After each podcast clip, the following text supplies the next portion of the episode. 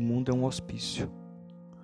O crepúsculo aconteceu bem no início do mundo, nunca amanheceu nem por um segundo.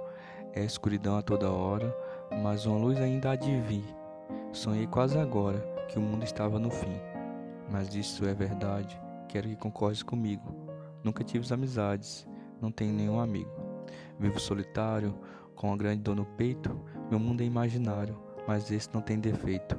Defeito como este tem, como uma dor e doença incurável, queria ir para o além, onde o lugar é afável. Já no mundo que vivo, vivo na solidão, pois estou cativo dentro de uma prisão. Diante dessa situação, não encontro outra saída, ou me igualo a essa nação, ou tiro minha própria vida. Meu sofrimento é infinito, minha vida parece eterna. Se pudesse, sairia desse maldito, pois parece um inferno. Um inferno formado por loucos psicopatas e débeis mentais, e já nesse estado a situação não volta mais. Mas os loucos acham, contrariando sua opinião, que tudo se encaixa e tem uma solução.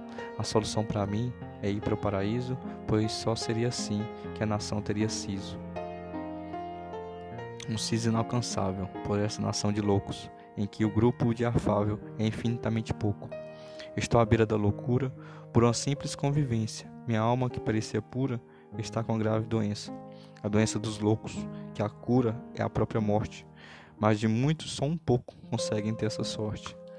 A sorte de escapar de uma vida de sofrimento, já não consigo amar e isso não aguento, pois numa ilusão esse, termo, esse mundo está sendo mergulhado, já estamos quase no fundo, pronto para ser aniquilado, pois ninguém tem amor e nem mesmo coração, e agora sinto uma dor que parece ser ilusão uma ilusão é esse mundo que parece ser um deserto, com poluição e muito imundo, queria não estar por perto.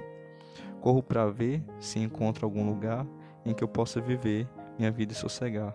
Corro sem parar para ver se encontro saída. Parece que nesse lugar passarei toda a minha vida. Vivo só nesse lugar, perto de gente esquisita, mas nele vou morar uma vida infinita. Essa gente não tem sentimentos nem coração, Vivem como robôs, além de não usarem razão. São como bonecos programados para fazer, mandou e sentiu e ouviu o eco pelo tempo que vou viver. Um sonho seria, se pudesse fugir, ou pudesse só sonharia, ou então não existir.